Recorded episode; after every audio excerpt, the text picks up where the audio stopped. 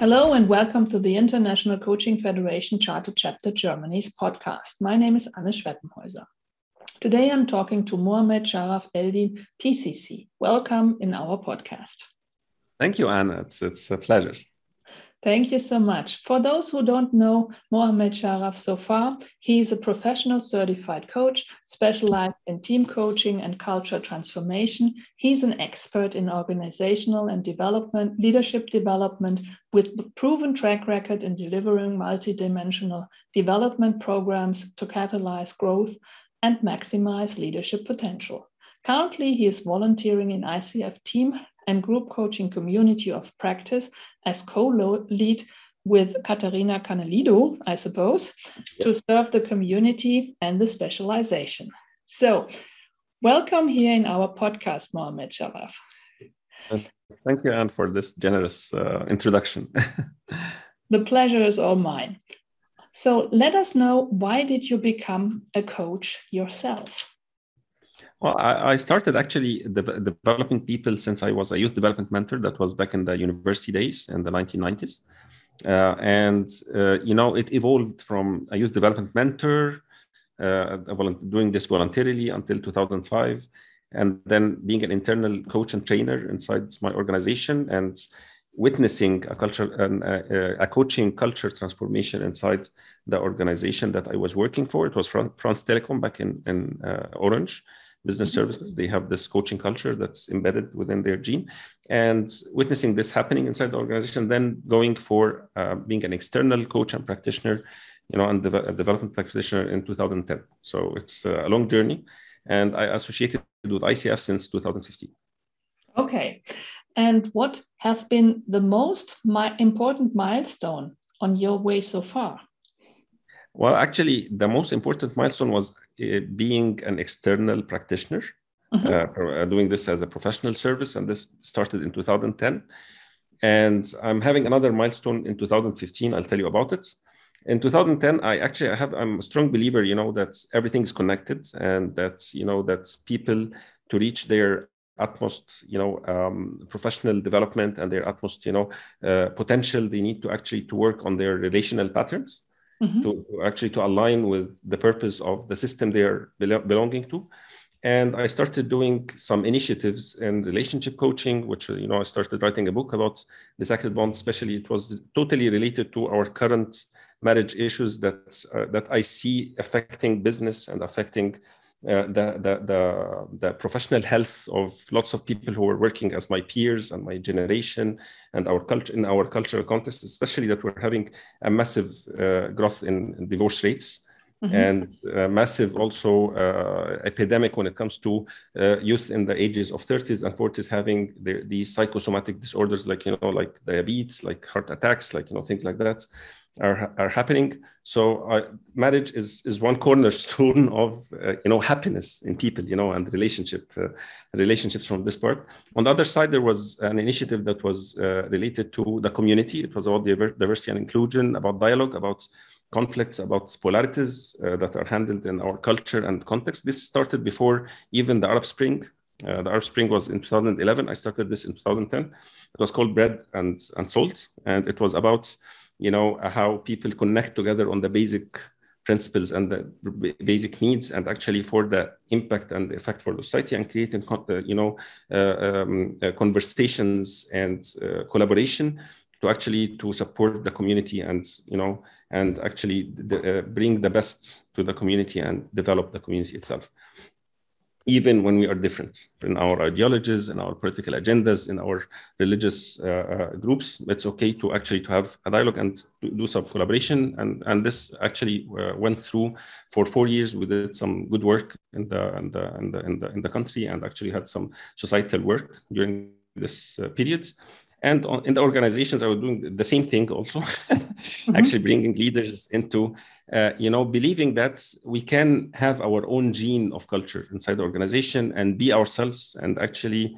we don't need to import you know different cultures or actually uh, imitate others to, to, to be in the business we can be actually ourselves we can uh, enforce our uh, we can actually uh, uh, uh realize uh, our potential through actually realizing our own culture and you know tailoring our own culture and actually appreciating the differences that we have, building our own patterns that we can actually take us to our potential. And this is what I was doing for the organizations. I, I, I, I was doing all these three. The only thing that brought me revenue at this time was actually the organizational work. Uh, the others were charity, pro bono, mm-hmm. and it continued to be so until 2014. And then in 2014, I started to actually to stop. The, the there was something here in political uh, arena and the community involvement became less because of you know the political situation that we have here and i stopped the community uh, you know this initiative that we had and we had this you know marriage uh, and you know and working with the organizations and actually i started to focus more on bringing more value and specialization what i'm doing. And then i met my mentor and this was in 2015 he is my icf this is the ICF school that I actually uh, joined, and this is where I got my my ICF educa- education. Before that, it was NLP, meta coaching, you know, things, non ICF programs that I had since 2010. Uh, and uh, he told me that I, I, was confused about my identity, my branding. You know what I'm doing. I'm, I'm seeing I'm doing the same thing.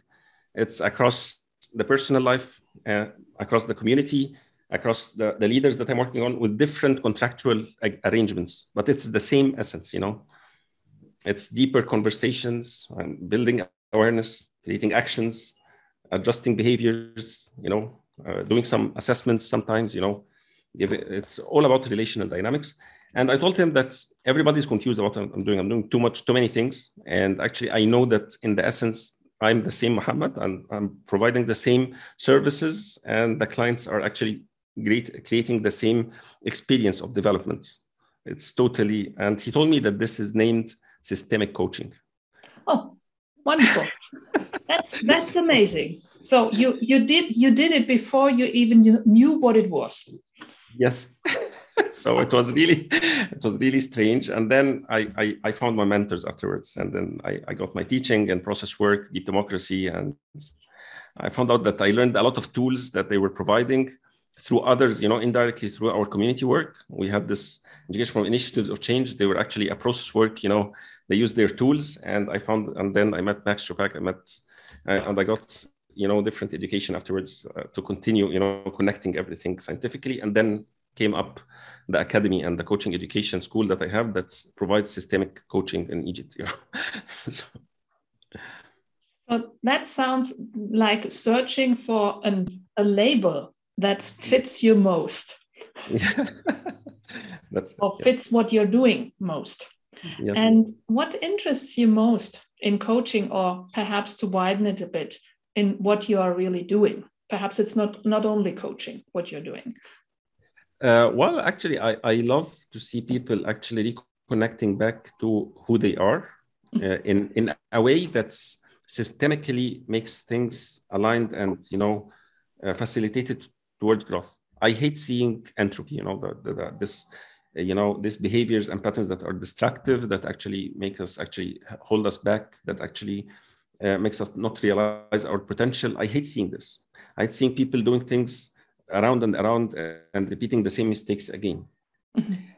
And I love actually to support people to build awareness around this, innovate and create new patterns and actually start embracing the new and handling their resistance and actually start uh, and being more aligned so that systems become more productive and at rest you know this is what i love about uh, all the modalities that i'm offering you know like coaching is one of them you know sometimes it's a training journey it's uh, facilitating a, a, journey to deliver and actually coaching comes in as the the cherry on top of actually or the essence of what we do actually it's not the cherry on top because actually it supports people to look below the, the, the rugs, you know, like the things that are unseen, because these are where the, where where it matters most, you know.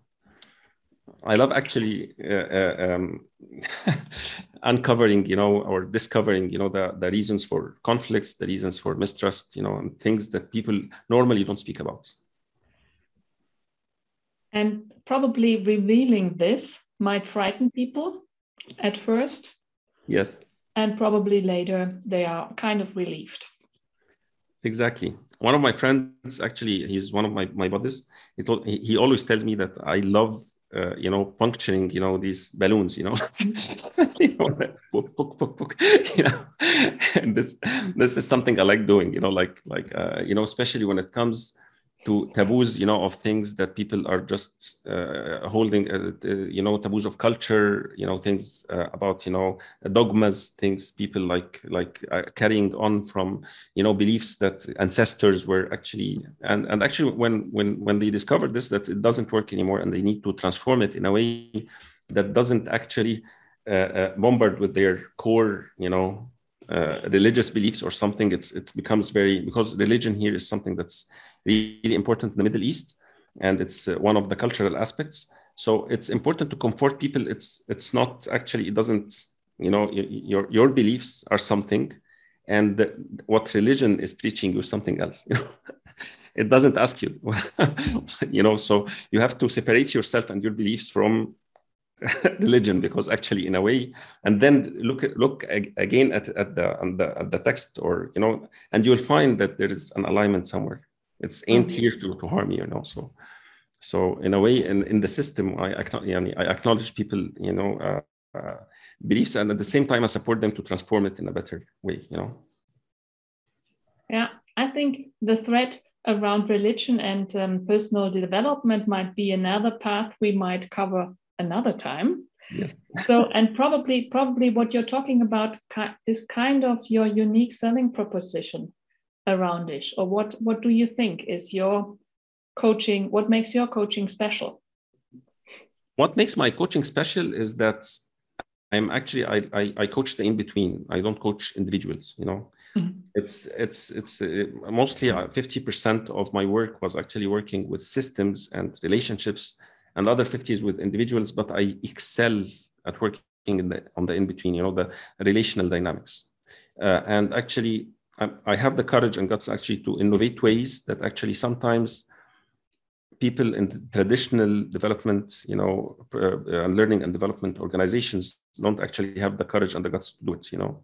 Mm-hmm. And this is something that I believe that allowed me or enabled me since I started you know, as a, an external uh, provider since 2010. During these 12 years, I did. I've I've been in places nobody, you know, in the market have been, and you know, and and then people start afterwards seeing that these are safe spaces. So, mm-hmm. what what really, you know, uh, what what what really lets me stands out in the market is that I believe that I'm a trendsetter.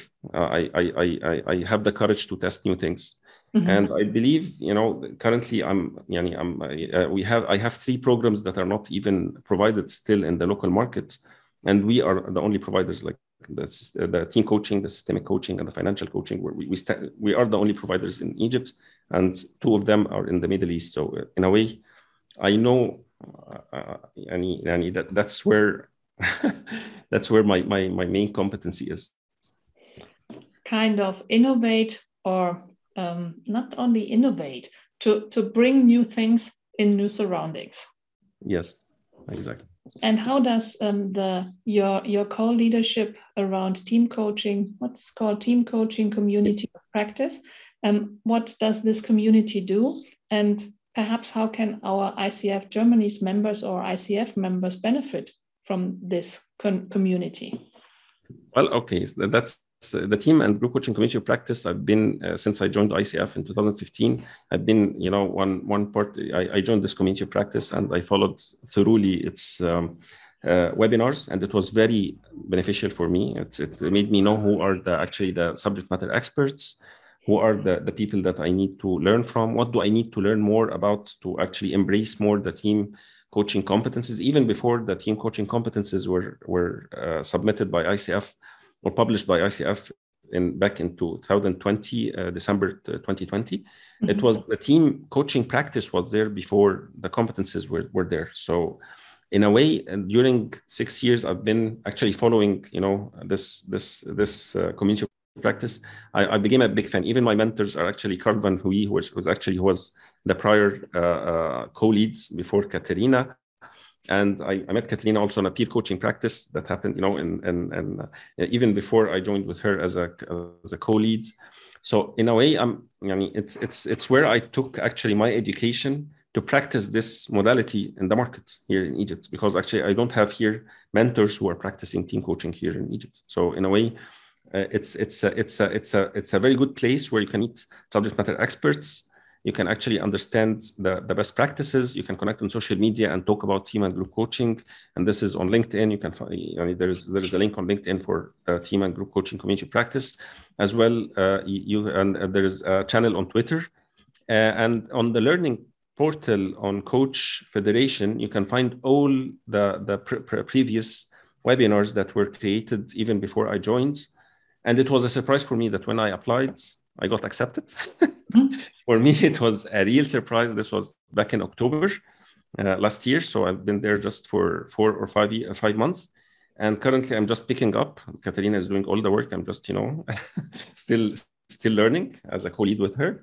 And uh, I believe that, that, during the next three years, I hope that we take the, the community practice to, um, you know, to a better place where actually we can promote the team and group coaching modality within coaches. And this is where uh, chapters like uh, that ICF chapter in Germany can actually benefit, you know, like actually asking maybe for subject matter experts we can recommend uh, maybe uh, bring uh, um, uh, you know bring themselves in the conversation like bringing maybe um, um, and I, am not sure you know we can actually just send to me or Katerina and we can actually see how we can support you. And as well share in the conversations that are on LinkedIn and share in the webinars see the subject matter experts connect with the learning portal with ICF these are all methods we can do. And we are thinking about coffee chats so that members who are you know who are pra- practicing team and group coaching around the, the, the, the, the globe to connect it was tried back in the converge icf mm-hmm. converge. And we hope that we still continue to do it outside converge also like in the community practice itself. It's part of our plan but we didn't yet plan the next uh, meet, meeting meetup that we will have so we probably met at the converge in prague and didn't meet yeah maybe i was there i was actually facilitating one of the coffee chats uh, and um, and Converge, and I believe we met in the GLF. That was yes. when we really connected. Yeah, this is true. This is true, and I um, recall. But um, at at the Converge in Prague, it was there was so many people. I I knew that some of them. I realized that I met them later again, but there was so much people. Yeah, it was, and there was not enough time to connect deeply there. You know, and, and so, and we hope you can, we can actually make repeated events yes. during the next two or, three years so that we can actually connect the practitioners of team and coaching around the globe. Yeah. So this is something we hope uh, we can we can bring to the to the global community. That sounds wonderful. Sounds really wonderful. So let's let's shift a little bit the focus to Egypt. You just mentioned that you are in Egypt, and um, you are very involved with ICF chapter in Egypt. And how did this come about? Uh, well, actually, the, the, the chapter in Egypt, I was um, a member, a board member back in 2018. Mm-hmm. It was only for three months. I couldn't actually continue there.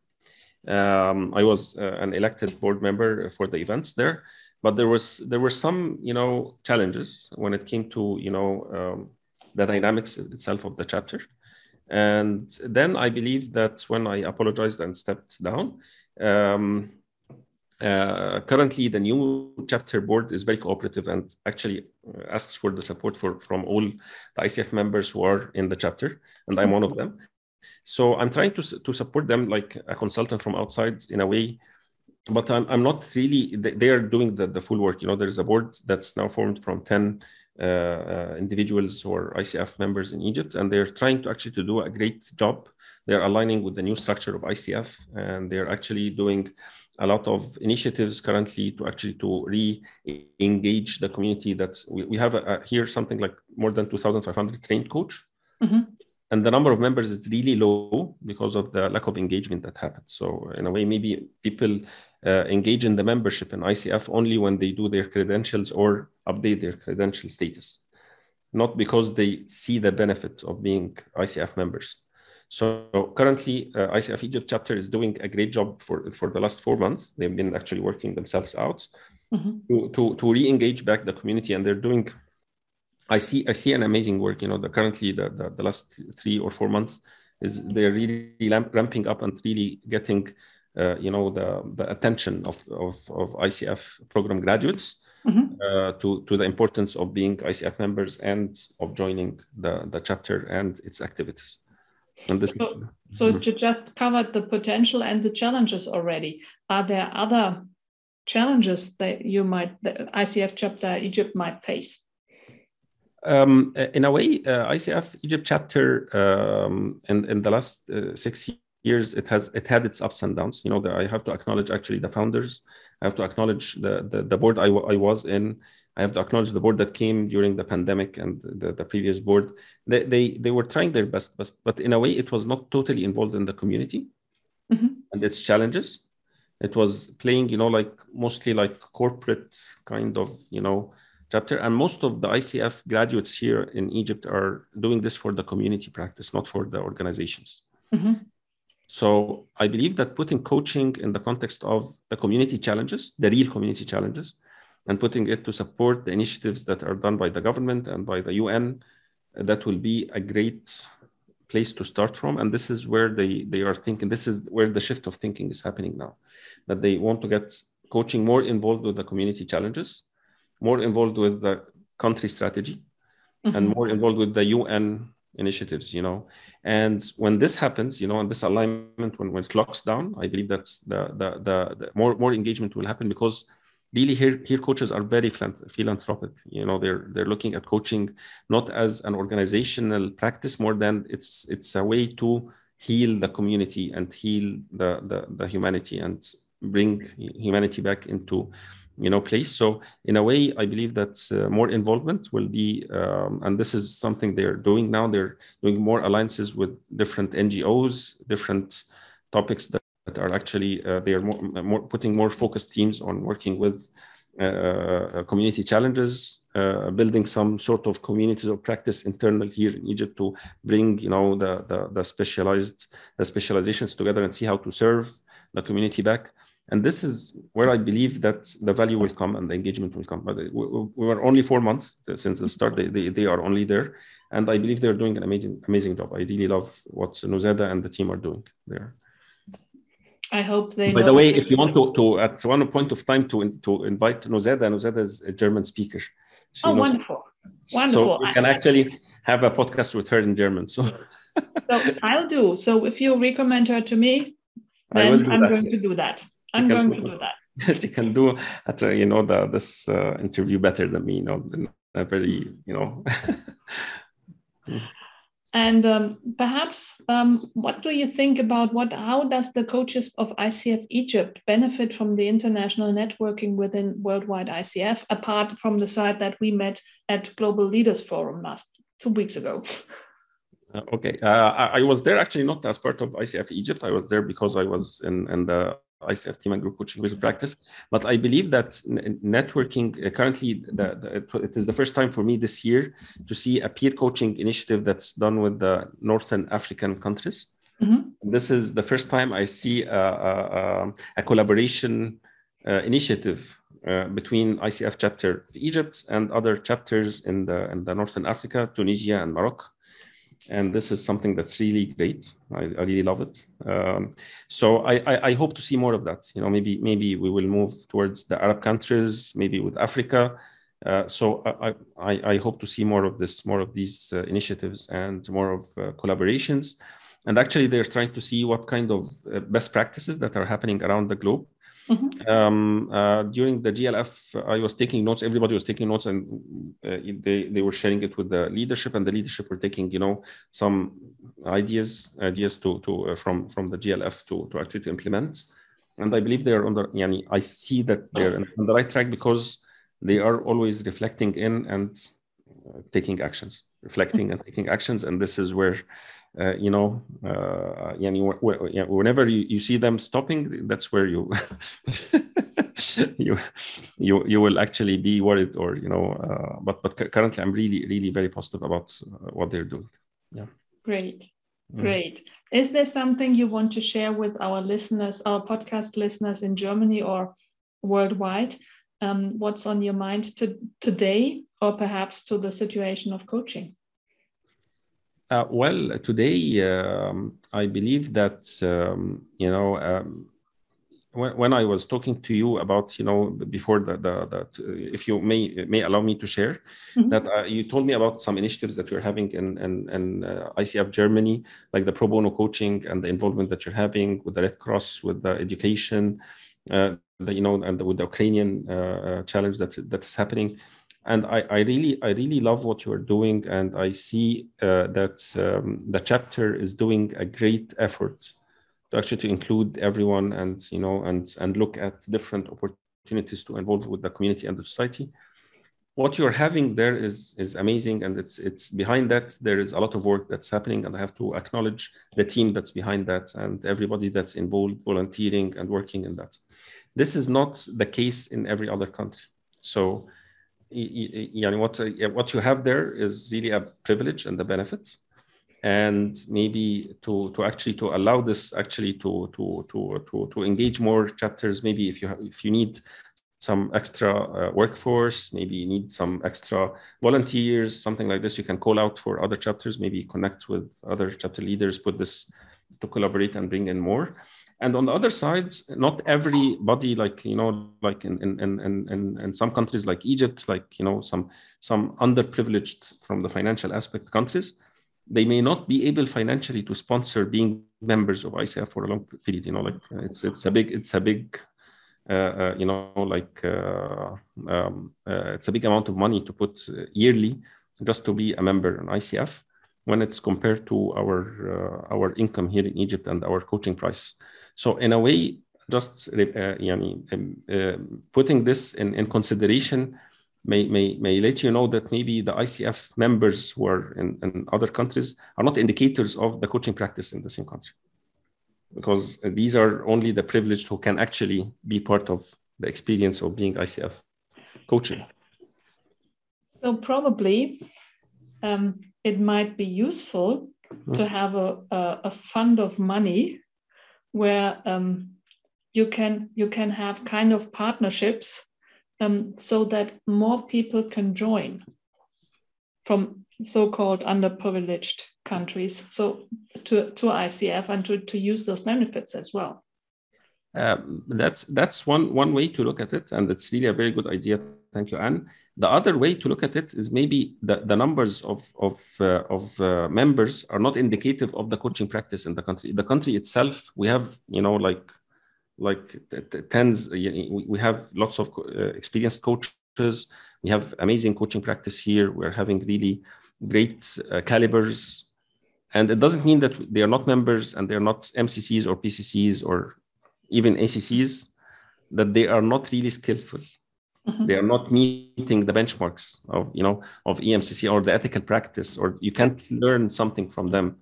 On the, on the contrary, yani there are lots who are not yet certified or not members of RCF, and I still take my mentoring from them. Mm-hmm. And they are it's not official like mentoring in terms of ICF mentoring hours yeah but, but but you can find experts here in the region you know this is this is what i'm i'm saying you know so and what i'm saying is being inclusive. Exactly. And finding ways to be more inclusive. Thank you.